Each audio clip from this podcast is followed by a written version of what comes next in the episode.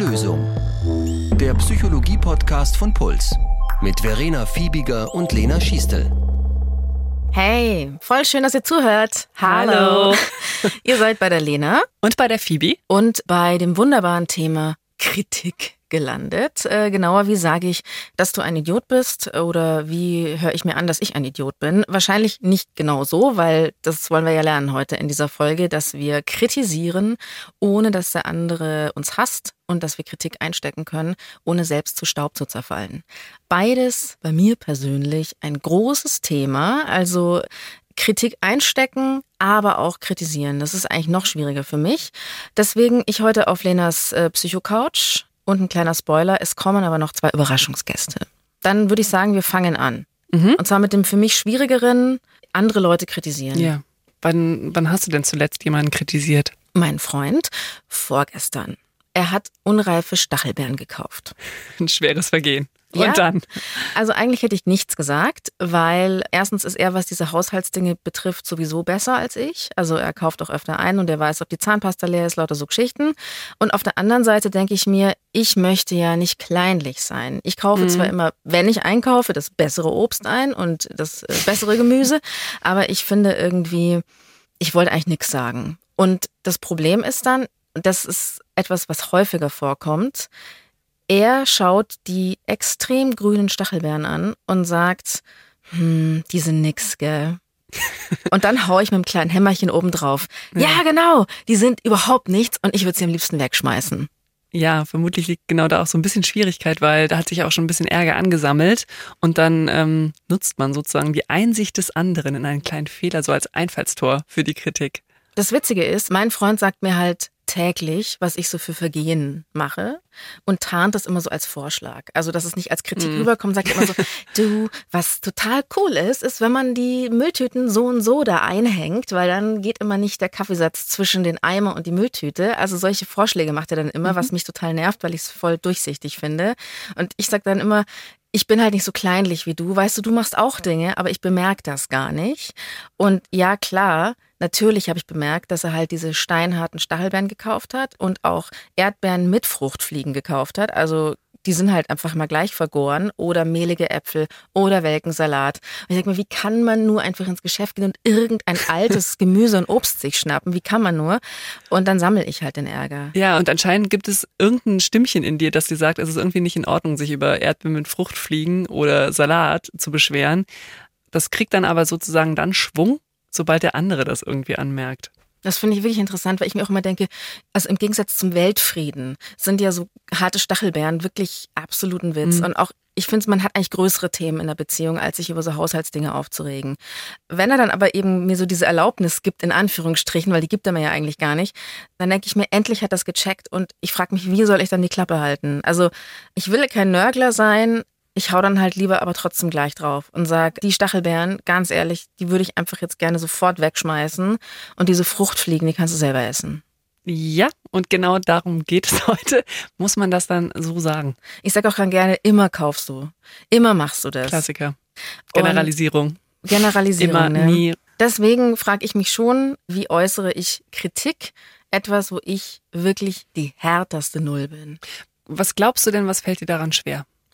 Es sind, glaube ich, mehrere Sachen. Zum einen glaube ich immer, wenn man dem anderen so ein bisschen auf die Füße steigt, dann könnte es schnell eskalieren. Also ich habe mhm. irgendwie Angst, dass es richtig unangenehm wird und dass man dann so ein Streitgespräch hat, obwohl ich mhm. eigentlich nur was anmerken wollte, was mich stört. Und zum anderen habe ich auch das Gefühl, es ist nicht mein Bier, anderen Menschen irgendwas vorzuschreiben. So dieses Erziehen, anderen ein Lehrer sein. Das ist mhm. sowas, was mich innerlich komplett abturnt und wo ich mir denke, so ein bisschen mehr laissez-faire. Sein und sein lassen, nicht so kleinlich eben sein, kein Nörgler. Das ist alles so vermischt. Mhm, also ich höre da verschiedene Sachen raus. Eben auf der einen Seite hast du Angst, dass es schnell eskalieren könnte, wenn du was sagst. Also irgendwie ist Kritik äußern vielleicht auch ein bisschen gefährlich, so gefühlsmäßig. Ähm, und auf der anderen Seite hast du gleichzeitig auch das Gefühl, dass du anderen schnell auf die Füße trittst. Also selbst wenn du ähm, vielleicht nur eine Kleinigkeit anmerken wolltest, hast du trotzdem das Gefühl, dass es schnell eine richtige Zumutung ist für jemand anderen. Genau. Und ich gebe natürlich auch schnell auf. Also es gibt auch Leute, wo ich mir denke, bei dir ist echt eh Hopfen und Malz verloren. Da sage ich gar nichts, weil mich das so anstrengt, überhaupt zu kritisieren, dass ich es nur bei Menschen mache, wo es mir auch überhaupt wichtig ist. Also tatsächlich bekommen die Leute, die am engsten um mich herum sind, am meisten ab mhm. und alle anderen gar nicht. Die denken, ich habe keine eigene Meinung. Aber das heißt, es ist ein Kompliment, wenn man von dir kritisiert wird. Ja, es ist eine Liebeserklärung, kann man schon so sagen. Ist denn Kritisieren für jeden gleich anstrengend? Also hat auch jeder wirklich dann gleich so Hitzewallungen, Herzrasen, schlaflose Nacht? Nee, also es ist nicht für jeden gleich anstrengend. Und es ist schon gut, dass du das überhaupt von dir weißt, dass, es, dass du von dir selber weißt, dass für dich die Kosten sehr hoch sind. Also dass, ähm, wenn du dich sozusagen überwindest und etwas sagst, jemanden kritisierst. Und ich habe auch verstanden, dass du dann eher die Tendenz hast, bevor du jemanden kritisieren musst, eher so ein bisschen aus dem Kontakt rauszugehen, wenn er dir nicht eh schon sehr nahe steht. Ja, ist so. Mhm. Was ich halt festgestellt habe, dass es einem später auf die Füße fällt. Also wenn du mhm. andere nie kritisierst, dann ändert sich ja auch nie was. Und ich glaube, ich müsste mich generell im Leben weniger ärgern, wenn ich früher sagen würde, du horch her, so wird es meine Tante sagen, horch her, das passt mir nicht. Ja. Und ähm, das ist ja auch ein bisschen so für sich selber einstehen, sich auseinandersetzen. Und ich tendiere dazu, dass ich das eben ganz lange nicht mache und dann lieber die komplette Welt und jeden Menschen hasse. Also ich möchte dann immer gerne auswandern, den Planeten verlassen. Leider Gottes gibt es da wenig Alternative, wo man sonst hin könnte. Das ist so ein bisschen schwierig. Und deswegen frage ich mich immer, wann ist der richtige Zeitpunkt, dass ich das schön formuliere, also meine Kritik anbringe. Ich könnte ja zum Beispiel sagen, du, horch her. Vorschlag. Oder nee, einfach so, wenn ich zum Obsthändler gehe, dann frage ich den immer, was ist denn heute besonders lecker? Die Stachelbeeren oder vielleicht die Erdbeeren oder doch die Melone? Das mache ich immer so, weil sonst erwische ich immer das kaputte Obst. Und das würde ich mal so vorschlagen. Also so als Tipp, das hätte ich ja auch sagen können. So wie er Weil, es auch macht, oder? Also du meintest ja, dass er das eigentlich auch so ähnlich macht im Alltag bei euch, dass er wie so kleine Vorschläge macht. Genau, mein Freund macht Vorschläge ja. und ich könnte ja sagen, weißt, frag doch nächstes Mal den Obsthändler, wie schaut's denn so aus, was ist denn hier besonders gut? Weil ich erwische sonst auch immer den kaputten Apfel. Ja. Das Elegante daran ist eben, dass ihr euch sozusagen gemeinsam in ein Boot setzt und ein gemeinsames Problem habt, nämlich wie kaufe ich gutes Obst? Also du meinst, das ist so voll psychosozial, dass man eben einen Vorschlag macht und nicht sagt, immer kaufst du altes Obst, du Horst. Man muss es nicht immer, ähm, ich glaube, das ist auch etwas, was man oft von sich abverlangt, dass es immer psychosozial ultrakonstruktiv ist. Das ist oftmals gar nicht in der Form notwendig, sondern es darf durchaus auch die Emotion drin liegen, die auch drin steckt, weil die sich eh meistens vermittelt. Also wenn ich gerade ärgerlich bin, dann kann ich auch noch äh, auf der verbalen Ebene noch so konstruktive Worte sagen. Die Stimmung vermittelt sich trotzdem. Das Wichtige an der Stelle ist, glaube ich, wenn du von dir selber kennst, dass du so ein Ärgersammler bist und irgendwie lauter Datenpunkte sammelst, die eigentlich dann letztendlich negativ jemandem ausgelegt werden können, dass man eher eben versucht, es ein bisschen schneller loszuwerden, damit es eben nicht zu einer Riesenannahme über die Persönlichkeit des anderen anwächst in seinem eigenen Innern, sondern dass es halt in dem Moment tatsächlich einfach nur die Stachelbeeren sind, über die man spricht. Okay. Also viele haben Angst, zu nörgelig zu sein. Und ja, das kann auch eine Schwierigkeit sein in einer Beziehung. Ähm, aber wenn man einfach von der Tendenz her von sich kennt, dass man eben ansammelt, lieber mal versuchen, ein bisschen schneller das loszuwerden, was einen gerade stört, weil die Wahrscheinlichkeit hoch ist, dass es dann nicht gleich eben eine ganze Litanei an Dingen ist, die man nachschiebt in dem Moment, wo man einmal sich sozusagen autorisiert hat und getraut hat, etwas zu kritisieren. Okay, also ich will kein Nörgler sein, habe ich auch gelernt, bin es dann aber irgendwie doch, wenn ich komplett dann aushole. Es hat einmal geklappt, kann ich mich erinnern, in der letzten Zeit, dass ich irgendwie, glaube ich, gesagt habe, du, es brennt immer das Licht in der ganzen Wohnung. Jetzt bin ich schon wieder durch die Wohnung und habe einfach in jedem Zimmer das Licht ausgemacht. Das ist Energieverschwendung. Und dann konnte er sagen, ich habe das Gefühl, ich gehe immer durch die Wohnung und mache alle Lichter aus. Ach so, hat es gebrannt. Ja, stimmt. Da, wo die Waschmaschine steht, da habe ich immer das Licht an, damit ich nicht vergesse, dass sie läuft. Also, und dann war damit was ja, abgehakt. Voll gut. Das ist eben ein super Beispiel, weil es eben dem Moment einfach nur ums Licht ausmachen ging und nicht äh, gleich schon eine Aussage über die Persönlichkeit des anderen. Und letztlich ja, es gibt viele Dinge, auf die kann man achten, was sagt man und so weiter. Und damit werden wir uns auch im Folgenden weiter beschäftigen. Aber ganz, ganz viel kommt einfach auf die Haltung an, aus der man spricht und wie man etwas sagt. Und ähm, wenn man durch die Haltung vermittelt, hey, du bist eigentlich grundsätzlich voll okay. Diese eine Sache fand ich schwierig. Also zum Beispiel, hey, könntest du mit mir gemeinsam darauf achten, dass wir das Licht in den Zimmern, in denen wir nicht sitzen, ausmachen, ähm, statt du bist ein achtloser Verschwender. Wenn man das vermittelt durch die Art und Weise, wie man spricht, wie man jemanden auch ansieht, dann gelingt auch meistens äh, Kritik. Ehrlich gesagt, Du findest aber, er muss drauf achten. es ärgert mich immer so ein bisschen, weil ich das immer so durchschaue, dass das jetzt so eine, so eine Strategie ist, mir das nahezubringen. Auf der anderen Seite ist es natürlich völlig richtig. Ich sollte im Privatleben mehr auf das achten, was ich im Beruflichen zum Beispiel mache. Da habe ich nämlich eine Strategie gelernt. Und zwar so eine Art Lob-Kritik-Lob-Burger. Das heißt, erstmal was Positives sagen, deine Kritik irgendwie unterbringen und dann nochmal was Nettes sagen. Ja. Findest du, das ist grundsätzlich eine super Methode? Ja, die Grundidee ist gut. Das ist, eignet sich vor allem im beruflichen Kontext, wo es auch sowas wie richtige Feedback-Gespräche gibt, wo man sich auch ausführlich darauf vorbereitet, wobei man sowas natürlich auch im Privatleben auch das übertragen kann. Also wo man auch sich Mühe geben kann, wenn man sich gegenseitig Punkte sagt. Also da könnte man genauso das auch beachten. Ich hätte eigentlich sagen können, ich finde es super geil, dass du immer einkaufen gehst. Du kaufst so viel ein. Die Stachelbeeren sind nur leider ein bisschen unreif. Ja. Aber trotzdem cool, dass du daran gedacht hast, dass man mal Obst kaufen könnte. Genau. Hm. In dem Fall wäre es wahrscheinlich ein bisschen besser hörbar gewesen, weil das hat verschiedene Funktionen. Das eine ist, dass du dir selber auch bewusst machst, dass der andere, obwohl man gerade vielleicht ärgerlich ist, du machst dir in dem Moment auch die positiven Sachen, die jemand gemacht hat oder die positiven Seiten, die du an jemandem siehst, auch bewusst. Das macht es sehr viel wahrscheinlicher, dass du aus dieser positiven Grundhaltung heraus kommunizierst. Das ist das eine. Dann wird der andere dadurch, dass du erstmal was Positives sagst, auch offener und auch selber positiv gestimmter und ähm, kann dann viel besser hören, den Punkt, den du aber auch inhaltlich mit der Kritik machen möchtest, abgesehen von dem Positiven, was du sagst. Und dass du auch was Positives am Schluss noch sagst, gibt halt dem ganzen Gespräch, auch wenn es jetzt ein länger dauerndes Gespräch zum Beispiel ist, auch so einen positiven Ausklang. Das heißt, ja, es ist eine Technik und ja, das hat in der Regel jeder schon mal gehört, dass es auch eine Technik ist. Und ja, das ist als Technik durchschaubar. Aber wenn du die einzelnen Punkte auch ehrlich meinst, dann kommt es trotzdem an beim Gegenüber.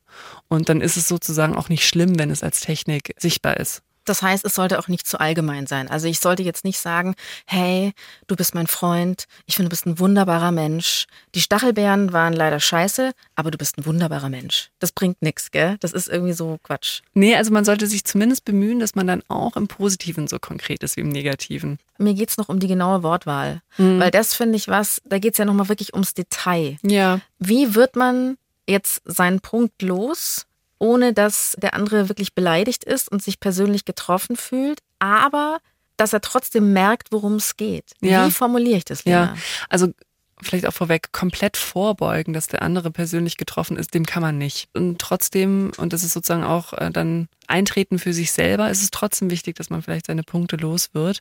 Aber man kann sich natürlich bemühen, es möglichst hörbar und verdaulich für den anderen zu machen.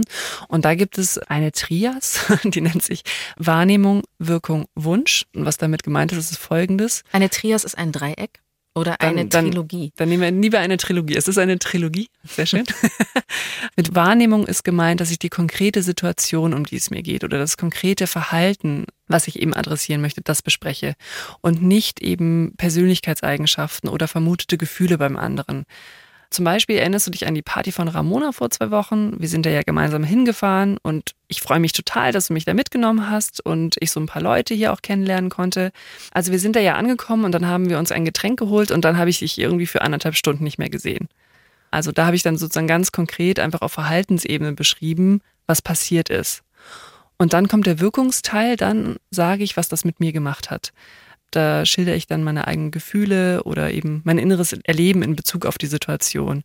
Das könnte dann in dem Fall sowas sein wie, das wirkte auf mich wie, als wärst du froh, mich in dem Moment irgendwie von der Backe zu haben. Und ich habe mich ein bisschen lost auf der Party gefühlt. Und dann entsteht an der Stelle auch häufig schon ein Dialog. Und dafür sollte man auch bereit sein. Also wenn man eine Rückmeldung gibt oder eben kritisiert, dass der Weil andere dann- dann, auch dazu was sagen Weil kann. dann Ramona sagt, ey, das habe ich ganz anders gesehen. Also ich hatte das Gefühl, du unterhältst dich mit dem Typ XY total gut und da du ja eh gerade auf der Suche nach einem Mann bist, dachte ich mir, ich lasse euch da mal schön bei der Bohle stehen und mache mich aus dem Staub, dass ihr schon ratschen könnt. ja, und vielleicht ist dann genau an der Stelle die Sache auch schon geklärt. Dann könntest du sagen, ja, nee, ganz ehrlich, der Typ war wahnsinnig nervig und hat mir dauernd von seinem Mathe-Seminar erzählt. Ich interessiere mich aber eher für Chemie und wir haben dann vollkommen aneinander vorbeigeredet und dann bin ich den nicht mehr losgeworden. Also genau. so hat man dann einen Dialog quasi. Genau. Und vielleicht ist dann an der Stelle die Sache auch wirklich schon geklärt, weil meine implizite Vermutung, die ja bei dieser Wirkung so ein bisschen rauskam, vielleicht auch, dass man die Angst hat, dass die Freundin einen vielleicht von der Backe haben wollte, sich gar nicht bestätigt hat, sondern sie eben dachte, hey, hey, hey, eine Date-Gelegenheit für meine Freundin. Und vielleicht ist es dann auch schon geklärt. Also man hätte an der Stelle, kann man auch schon Missverständnis ausräumen. Und wenn es dann aber noch nötig ist, dass man irgendwie das Gefühl hat, dem anderen so ein bisschen auf die Sprünge helfen zu müssen, was das bedeutet zukünftig, könnte man dann auch noch einen Wunsch nachschieben. Also wir haben ja dieses Wahrnehmung, Wirkung, Wunschschema. Und Wunsch wäre dann, dass man konkret sagt zum Beispiel, mein Wunsch wäre, dass wenn wir zukünftig auf eine Party gehen, wo ich kaum jemanden kenne, dass du mich vielleicht eben erstmal zwei, drei Leuten vorstellst. Das wäre für mich total hilfreich. So. Die größte Herausforderung ist aber dieser erste Wahrnehmungsteil, dass man da noch keine Bewertung, sondern möglichst versucht, einfach nur beschreibend die Situation aus der eigenen Sicht darzustellen. Wenn man dabei bleibt, ist die Wahrscheinlichkeit sehr hoch, dass der andere auch auf eine gute Art darauf reagieren kann. Dann würde ich sagen, wir haben schon eine kleine Teillösung zum richtig kritisieren. Also, wie sage ich, dass du ein Idiot bist, aber natürlich richtig, richtig gut? Das Erste, was man mitnehmen kann, ist, wenn ich ein Kritikhamsterer bin, dass ich versuche, ein bisschen häufiger, wo die Dinge eben noch klein sind und noch nicht ähm, so zu großen Sachen angewachsen sind, dass man versucht, die da schon anzumerken. Dann, wenn es dann aber eben doch auch ein Gespräch braucht, dann ist eine gute Vorbereitung eben nach diesem Wahrnehmung, Wirkung, Wunschschema total hilfreich und dass man eben auch darauf achtet, dass dann auch ein echter Dialog entsteht, weil der andere dann auch Gelegenheit hat, eben zu schildern, wie habe ich denn die Situation erlebt. Und manchmal gehört dann dieser Wunschteil auch gar nicht mehr dazu, weil eh klar ist für beide, es hat sich damit erledigt, dass wir darüber gesprochen haben oder also es ist eh klar, was dann passieren soll mhm. zukünftig. Und jetzt aber auch noch als drittes in puncto Kritik geben, dass ich mir im Vorfeld auch überlege, was ich am anderen schätze und was ich da rückmelden kann. Und das hat eben zwei Funktionen. Einmal, weil es mich selbst eben weicher und offener macht, also meine kritischen Punkte dann auch weniger scharf vielleicht formuliere. Dabei ist dann auch wichtig, dass ich die positiven Dinge dann auch ehrlich meine und dass ich darauf achte, dass ich auch nicht solche Konstruktionen baue wie ich mag dich eigentlich total gerne, aber du hast äh, in der Situation das und das gemacht. Also, dass ich darauf achte, dass ich das nicht mit einem Aber verknüpfe, weil durch ein Aber relativiere ich immer alles, was ich vorher gesagt habe. Das heißt, ich kann auch was total Nettes sagen, dann sagen, aber du hast X und Y gemacht. Damit habe ich dann den ganzen vorherigen Teil relativiert. Vor allem, wenn, wenn du halt sowas sagst wie ich mag dich aber, sagst du damit eigentlich, ich mag dich nicht weil ich mag dich, aber relativiert eben den Vorsatz. Das heißt, da kann man schlicht darauf achten, wenn man irgendwie Rückmeldung gibt an andere, aber zu streichen und das einfach mit einem und zu verknüpfen. Ich mag dich und deshalb ist es mir wichtig. Zum Beispiel. Also so wäre das in einer idealen Welt, wenn wir alle schön andere kritisieren könnten, Ärger loswerden, Kritik loswerden und in einer guten Art und Weise das Ganze machen. aber das kann man üben. Also das ist jetzt nicht, klar kann man sagen, das ist eine ideale Welt, da kommen wir nie hin, aber ich glaube, wenn sich da jeder einen Tacken mehr bemühen würde, ähm, wäre schon viel geholfen. Womit wir bei Teil 2 wären, Kritik annehmen. Wie schlucke ich denn runter, dass jemand anderer sagt, dass ich ein Idiot bin? Ich persönlich musste es hart lernen. Also äh, das kam, glaube ich, auch erst mit dem Job, mit dem Berufseinstieg, dass ich äh, besser geworden bin. Aber da musste ich auch irgendwie besser werden, weil sonst wäre ich tatsächlich zu Staub zerfallen. Es gab da sogar ein einschneidendes Erlebnis.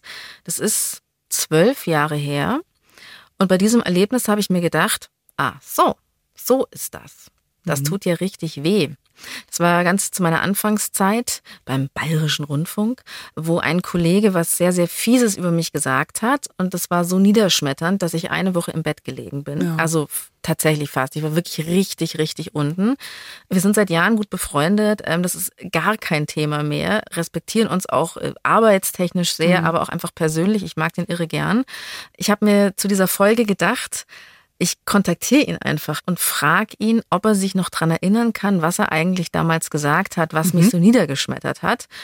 Und ich habe ihn als erstes gefragt, ob er sich denn vorstellen kann, worüber ich mit ihm sprechen möchte. Und dann, Lena, und ihr, wisst ihr, was dann kam? Was ganz anderes.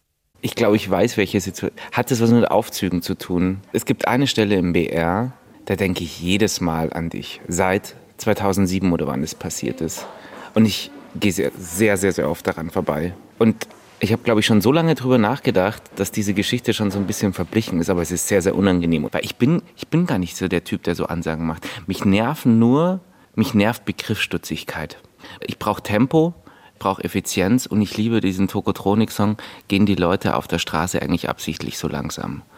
Also wenn Leute für Tätigkeiten des Alltags ewig brauchen und du, du hast damals dich angestellt wie so ein Horst beim Finden von Räumen. Okay, wir waren da gerade alle umgezogen und es war wirklich sehr, sehr kompliziert, dieses Konstrukt von Ort A in Redaktion B zu kommen. Aber du hast dich, du hast dich da wahnsinnig angestellt und bist so rumgelaufen. Äh, ich finde es nicht, ich finde es nicht. Und das hat mich wahnsinnig gemacht, tatsächlich. Das war die Situation, oder? Tja, lieber oh Tobi, das war die Situation nicht. Aber danke, dass ich ein Horst bin und voll langsam und Probleme habe, Räume zu finden. Völlig ungerechtfertigt. Ja, wir waren damals gerade umgezogen. Wer den BR von innen kennt, es ist unglaublich kompliziert, wenn man sich hier nicht auskennt, wo man wohin kommt, weil alles so verschachtelt ist und Übergänge, mehrere Häuser, blablablub. Und damals war es noch komplizierter. Und das Gemeine war nämlich, da erinnere ich mich auch noch extrem gut dran, ich habe Tobi gar nicht nach dem Weg gefragt. Er hat mich gesehen und hat dann total hilfsbereit sich angebiedert, dass er mir helfen kann. Und ich habe währenddessen dauernd gemerkt, als wir in diesem Aufzug standen, der Typ ist hart genervt von mir, weil er hält mich für einen Idiot. Also ich habe das schon gespürt. Entfiesmann. Ja, ich kann schon verstehen, das äh, ist schon eine Hausnummer. Ich kenne die Gänge ja auch. Also ich kann auch verstehen, dass es äh, kompliziert ist, da von A nach B zu kommen. Ist denn, ist denn auch ein bisschen was dran? Also ich bin gerade echt total pisst, aber ja, er hat ein bisschen recht. Ich bin tatsächlich nicht die schnellste, wenn es um neue Wege geht und ich gebe mir dann auch keine Mühe, mir das sofort zu merken. Ich brauche immer ein bisschen, um anzukommen, nennen wir es mal so. Das ist jetzt spannend, nämlich genau in der Art, wie das Tobi aber gesagt hat, löst bei dir halt total schnell so eine Rechtfertigung aus, ne? Statt dass du eben sagst, ja, stimmt schon ein bisschen was ist dran, ich brauche da manchmal ein bisschen, kommt halt sofort, aber hey, die Gänge sind im BR auch und er hat eigentlich angefangen und so weiter. Das heißt, die Art und Weise, wie er das in dem Moment formuliert hat, lädt halt nicht dazu ein, dass man in dem Moment halt sagt, ja, stimmt schon. Genau. Und Während ist, er mir das, das gesagt hat, ist so ein bisschen so die heiße Flamme innerlich hochgekommen. Ja. Also, hey, das gibt's nicht. ja. Und, und ja, dass da dieser Rechtfertigungsimpuls kommt, das ist auch total verständlich, weil begriffsstutzig und langsam, dass es so nach oben schießt in dem Moment, das ist total natürlich. Was war denn dann der eigentliche Punkt? Also, die Situation, die zwölf Jahre her ist und über die ich eigentlich mit Tobi sprechen wollte, hat auf einer Weihnachtsfeier stattgefunden und zwar vom Uniradio. Da waren wir früher alle. Tobi ist dann schon viel früher, weil er weiter, schneller, älter und reifer ist, äh, zum großen Bayerischen Rundfunk gegangen und hat da schon längst gearbeitet. Und ich war einfach klein und war noch länger dort.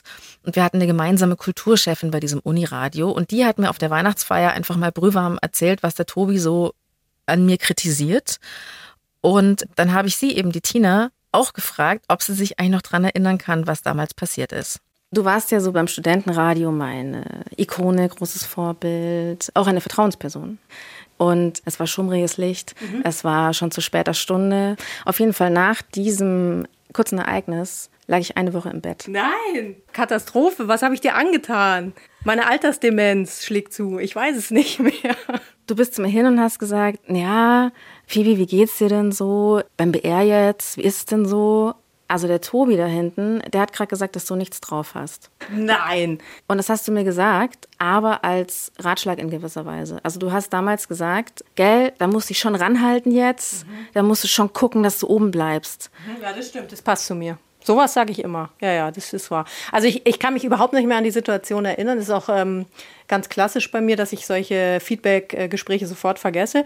Aber davon abgesehen, also was mit Sicherheit zu mir passen würde, sage ich jetzt mal, in dieser Situation ist, dass wenn ich mitkriege, dass jemand vielleicht auch falsch eingeschätzt wird und ich aber denjenigen eigentlich für sehr fit halte oder vielleicht, dass ich den unterstützen möchte, dann würde ich eher sagen, das war ein Motivationsgespräch.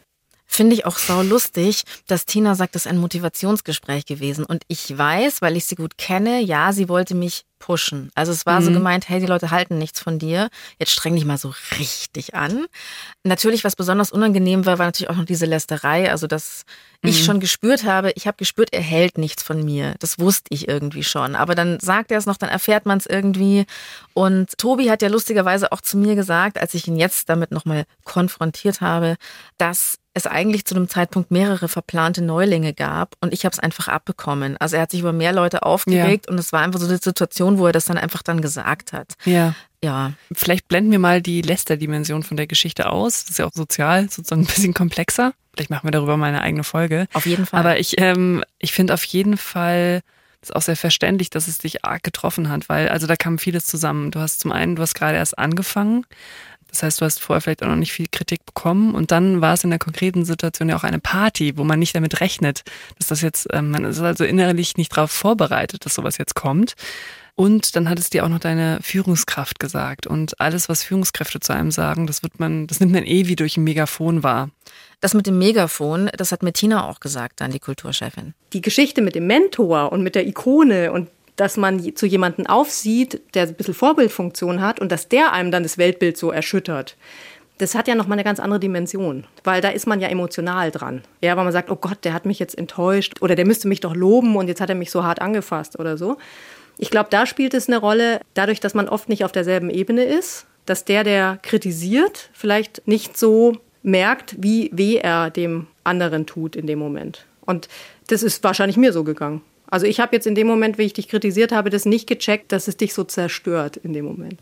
Und das ähm, würde ich wahrscheinlich jetzt nach zehn Jahren auch nicht mehr machen, weil ich merken würde, dass da eine emotionale Abhängigkeit da ist. Also derjenige, der es ausgesprochen hat, derjenige, der es aufgenommen hat und weitergegeben hat, keiner hat sich Gedanken gemacht, was es emotional auslösen kann. Und es zeigt eigentlich nur, wie stark die Worte sind und wie die Macht der Worte unterschätzt wird. Also ich würde sofort behaupten, das würde würd ich nie wieder machen. Und wahrscheinlich passiert es mir morgen wieder. Also ich kann es wahrscheinlich nicht so steuern. Aber ich finde es gut, so eine Geschichte zu haben, um vielleicht ein bisschen behutsamer damit umzugehen. Also Tina hat total verstanden, dass mich das so niedergemäht hat. Mhm. Aber sie hat auch ganz klar gesagt, ja, es ist auch einfach hart, zum ersten Mal so richtig was einzustecken, wenn es ums Arbeitsleben geht. Und man muss lernen, mit Kritik umzugehen, weil nur damit wird man besser. Und natürlich geht es um die Sache eigentlich, dass man, dass man besser wird gemeinsam. Die Umstände, hat sie aber auch ganz klar gesagt, hätten natürlich total anders sein mhm. müssen. Mir wurde einfach mit der Bratpfanne eins mitgegeben. Und der Tobi hat dann auch noch mal so ein bisschen reflektiert, was er da so gesagt hat. Es steckt halt so viel Vernichtung in diesem Satz drinnen. Die hat nichts drauf. Das ist ja noch nicht mal so, ja, hat so eine Reportage gemacht neulich, pff, mochte ich nicht. Dass man sagt, okay, das ist jetzt so ein einzelnes Ding, das nicht äh, funktioniert hat. Umgekehrt ist es bei mir so, ich arbeite ja nebenher sehr, sehr viel als DJ. Und wenn von 100 Leuten 99 kommen so, wie geil bist du denn? Ich war noch nie auf so einer schönen Hochzeit. Die tanzen alle um 6 Uhr in der Früh. Und es kommt einer und sagt, äh, dann sind alle 99 super Komplimente vergessen. Habe ich nur noch dieses, boah, du bist so ein Loser, du hast nichts drauf. Schlimmste war mal auf einer Hochzeit, wo ich eh keinen Blumenstrauß gewinnen konnte. Das war eh für den Arsch, die ganze Feier. Und dann kommt noch jemand, der dachte, er kann jetzt aus dieser Familienveranstaltung eine Techno-Party machen oder sowas. Kann man an und sagt so, und wenn du jetzt einfach eins live laufen lässt, das wäre, glaube ich, besser. Also da merkst du schon, mir fallen tausend solche Geschichten, also kleine Nadelstiche. Und die ganzen anderen Sachen, die ganzen Komplimente blendet man aus. Also ich glaube, du bist da wahrscheinlich so ein ähnlicher Typ, dass man sich mit, mit so einem bestimmten Kritiksatz so total auseinandersetzt. Ich finde euch beide nicht besonders empfindlich. Das ist komplett normal. Bei allen Menschen schlägt kritische Rückmeldung, negative Rückmeldung stärker zu Buche als positive Rückmeldung. Also der Teil ist komplett normal. Und ja, zum Glück über Zeit wird man ein Stück weit besser, auch mit kritischer Rückmeldung umzugehen. Und es kommt aber auch ganz darauf an, welche Art von kritischer Rückmeldung es eben ist. Und es ist ganz wichtig, dass es eben konkrete Situationen sind und nicht gleich die ganze Person betreffen. Dann tatsächlich, du hast nichts drauf, ist ja global sozusagen auf die gesamte Person bezogen und an der Stelle auch keine gute Kritik und auch keine gute Rückmeldung. Das ist nämlich das, gell? Eigentlich merkt man sich einfach Kritik mehr als Lob. Also das ist einerseits normal. Andererseits habe ich jetzt auch verstanden, wenn Leute einfach sagen, du bist ein Idiot, allumfassend, dann tut es einfach weh, egal Ja. wie man selber damit umgeht. Es ist einfach unangenehm. Um nochmal so aufs Professionelle zu kommen, da geht's Tobi und mir, glaube ich, auch recht ähnlich. Ich wurde auch in gewisser Weise abgehärtet durch meine Ausbildung, wo wir immer zum Beispiel ein Stück, das wir geschrieben haben, den ganzen anderen mit Auszubildenden vorspielen mussten. Also da saßen dann zwölf Leute, dein Stück wurde vorgespielt oder vorgelesen und dann hat jeder was dazu gesagt. Und da kamen natürlich ein paar gute Anregungen bei rum, aber auch finde ich wirklich viel Negatives und auch viel Mist. Natürlich haben da die Kollegen versucht, es richtig zu machen. Also nicht zu sagen, du bist der schlechteste Journalist, den ich je gesehen habe. Also sowas wurde nicht Ja. geäußert. Aber auch wenn die Kritik vorsichtig geäußert war, ging es da ganz krass darum, nichts zu sagen, uns auszuhalten. Das war auch Ja. immer so die Challenge. Ihr dürft nicht gleich reagieren. Ihr dürft nicht euch verteidigen. Mhm. Ihr müsst euch zwölf Kritiken anhören. Und Tobi hat mir erzählt, ihm ging es ganz genauso. Also wenn man als Journalist arbeitet, dann muss man sich ja auch so viel behaupten und erklären. Und ich habe, ich würde jetzt mal sagen, netto drei Jahre meines Lebens in Redaktionssitzungen zugebracht, wo Programm besprochen wurde, was gut war, was schlecht war. Und wenn irgendjemand dann sagt, das und das hat ihm nicht gefallen im Programm, dass derjenige dann immer sofort in so eine Verteidigungshaltung geht. Ja, aber ich hatte nicht so viel Zeit, um ein Interview. Und da habe ich aber auch gelernt, dieses, das ist echt hart, dieses das auszuhalten, sich das anzuhören und dann nicht gleich in so eine, ja, aber das war doch ganz, sondern das ist halt einfach so. Das ist einfach so. Also diese Kritik auszuhalten. Privat steht es bei mir, glaube ich, nochmal auf einem anderen Papier, aber tatsächlich über die Arbeit und auch über mein DJ-Tum habe ich das irgendwie so ein bisschen gelernt, auch besser auszuhalten und so ein bisschen kritikfähiger zu werden. Und das ist wirklich ganz, ganz ähnlich. Egal, ob du jetzt das zwölf Azubis vorspielen musst und auf dem heißen Stuhl sitzt, in so einer Redaktionskonferenz ist es ganz genauso. Du bist exponiert, es wird dein Teil besprochen und Kollegen sehen nicht deine schwierige Situation, die du hattest zum Beispiel Ja. beim Entstehungsprozess, sondern die sehen nur das Produkt und die kritisieren das Produkt. Ja. Das ist schrecklich. Ja, also das ist vom Setting her natürlich auch eine Herausforderung, ne? Also wenn du irgendwie auf so einer Art heißem Stuhl sitzt und die gesamte Gruppe gibt dir dann Rückmeldung, man ist auch so vor der Gruppe exponiert. Soziale Bewertungssituationen sind für Menschen einfach wahnsinnig anstrengend. Was sozusagen aber fast vom Konstrukt auch sehr gut ist, dass man nicht sofort reagieren muss, sondern auch erstmal in Ruhe Zeit hat, darüber nachzudenken, über die Punkte, die gesagt werden und für sich dann eben auch innerlich abzuklopfen, was davon kann ich auch verstehen als Rückmeldung, also wo kann ich innerlich auch zustimmen, aber wo kann ich eben innerlich auch sagen, nee, das sehe ich anders. Ich muss auch Kritik nicht annehmen. Und da ist häufig auch eine gute Heuristik von jemandem, von dem Kritik stammt, ähm, würde ich ihn oder sie auch in einer fachlichen Sache um Rat fragen oder nicht. Was ist Heuristik, Lena? Also Heuristik sozusagen ähm, eine Orientierungshilfe Mhm. ähm, in solchen Situationen. Also würde ich die Person auch, wenn ich irgendwie Hilfe brauche bei etwas, würde ich sie auch um Rat fragen. Also schätze ich die nicht. Person zum Beispiel fachlich. Genau. sehr. Und wenn ich die Frage eigentlich mit Nein beantworten würde und auch die Rückmeldung inhaltlich nicht stichhaltig finde, dann muss ich Kritik auch nicht annehmen. Das habe ich da tatsächlich in der Ausbildung auch gelernt. Also ich fand immer so drei, vier Reaktionen fand ich richtig gut. Also jetzt nicht nur bester Beitrag aller Zeiten, sondern auch, naja, da hättest du vielleicht irgendwie anders einsteigen können, so und so zum Beispiel. Da fand ich, waren immer gute Anregungen dabei. Und bei manchen hatte ich aber das Gefühl, die sagen nur irgendwas, damit sie was gesagt haben. Ganz anderer Vergleich, wenn du im Netz irgendwas veröffentlichst und Leute fangen an, ihren kleinen Shitstorm loszuwerden. Da muss man sich auch immer vorstellen, in was für einer Situation ist die Person gerade. Ja. Das ist vielleicht irgendein Hans Wurscht, der nichts mit meinem Leben zu tun hat. Das interessiert mich nicht, was der sagt. Ich muss mich von dem nicht beleidigen lassen. Es hat nichts mit meiner Person zu tun. Das ist, glaube ich, was, was man lernen muss, gell? das so objektiv vor sich hinzustellen. Hm, Bitte Ähm, beleidigt uns nicht. bitte kein Shitstorm. Wir zerfallen zu Staub. Wir haben zumindest Techniken, wie wir damit umgehen können. Quatsch. Ja, also ähm, Kritik kann einen dann nicht mehr so leicht umwerfen. Äh, mir geht seitdem so ein bisschen besser. Und weiterer wichtiger Punkt, wenn äh, gar kein Feedback und keine konstruktive Kritik kommt, dann kann man sich auch nicht verbessern. Also Absolut. eigentlich ist auch Ja. Gute Sache. Also grundsätzlich ist Kritik absolut eine Chance. Und wir müssen ja leider mit der kränkenden Tatsache leben, dass andere etwas über uns wissen oder erkennen, was wir einfach selbst von uns nicht wissen oder erkannt haben. Das ist der blinde Fleck. Und ähm, Kritik ist eben eine Chance, etwas über diesen blinden Fleck zu erfahren. Deswegen eigentlich auch, und das kann ich mir auch innerlich sagen, es ist auch eine Art von Geschenk, weil so oft kriegt man gar nicht den Versuch von konstruktiver Kritik. Also wo sich jemand auch die Mühe macht, mir etwas zu sagen über das, was er erlebt hat. So ähnlich auch wie bei dir am Anfang, das ist auch eine Form von in Kontakt bleiben tatsächlich. Also ich mache mir die Mühe, dir etwas zu sagen, was mir aufgefallen ist, weil ich auch denke, dass du es verbessern könntest.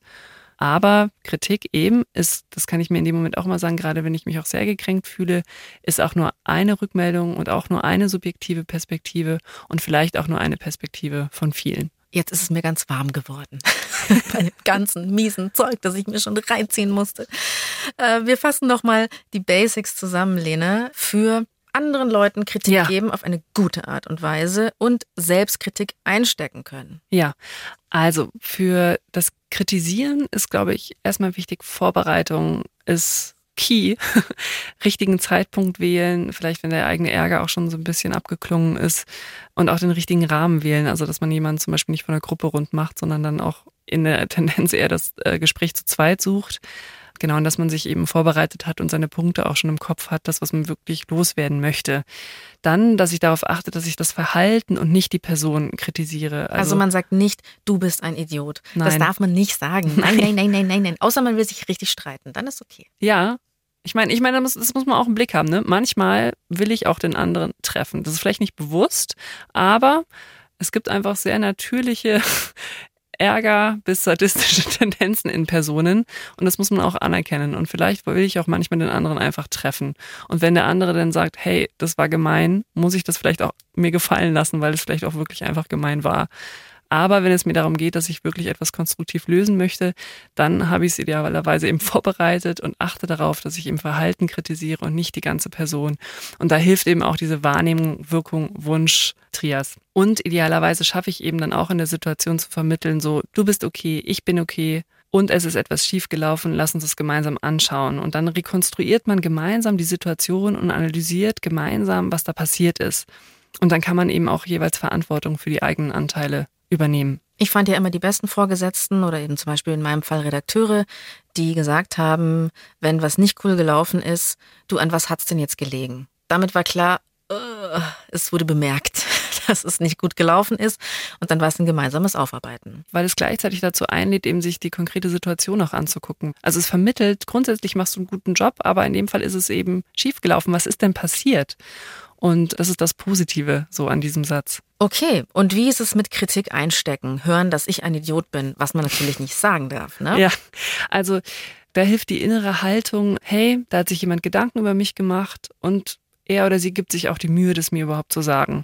Und dann in der konkreten Situation kann man auch durch Nachfragen wie, was meinst du denn da genau oder woran hast du das gemerkt? Oder kann ich dir auch meine Wahrnehmung dazu schildern? Kann man sich ein bisschen leichter machen. Kann man sich leichter machen. Also durch dieses erstmal konkrete Nachfragen gewinnt man auch so ein bisschen Zeit und kann sich so ein bisschen sammeln. Gerade auch wenn es harsche Kritik war und wenn der andere es nicht ganz so konstruktiv formuliert hat. In der allen Regel, wenn man dazu einlädt, kannst du das nochmal konkretisieren, wird es abgemildert und ein Stück weit relativiert in der zweiten Formulierung. Und dann kann man auch wieder besser darauf reagieren. Und auch bei dieser ganzen Gemengelage, dass man nicht zu ähm, rechtfertigend gleich rüberkommen möchte, kann man eben am Anfang fragen, hey, kann ich dir auch meine Wahrnehmung dazu schildern? Und allgemein gilt, Kritik bekommen gehört dazu und dass man eben Kritik bekommt und dann aber auch weitermacht und damit emotional auch immer wieder abspeichert, hey, es geht weiter, es gehört dazu. Und es sind Gelegenheiten, etwas über mich zu erfahren, über mich zu lernen und man überlebt es. Es wird tatsächlich von Mal zu Mal leichter. Das finde ich einerseits in der Freundschaftsperspektive interessant, also dass man sich sagen kann, was man nicht okay findet, aber eine Freundschaft deswegen nicht abbricht. Man findet sich nie zu 100 Prozent immer genial, geil und super toll ja. und man kann trotzdem weitermachen in einer Beziehung, obwohl der andere was kritisiert.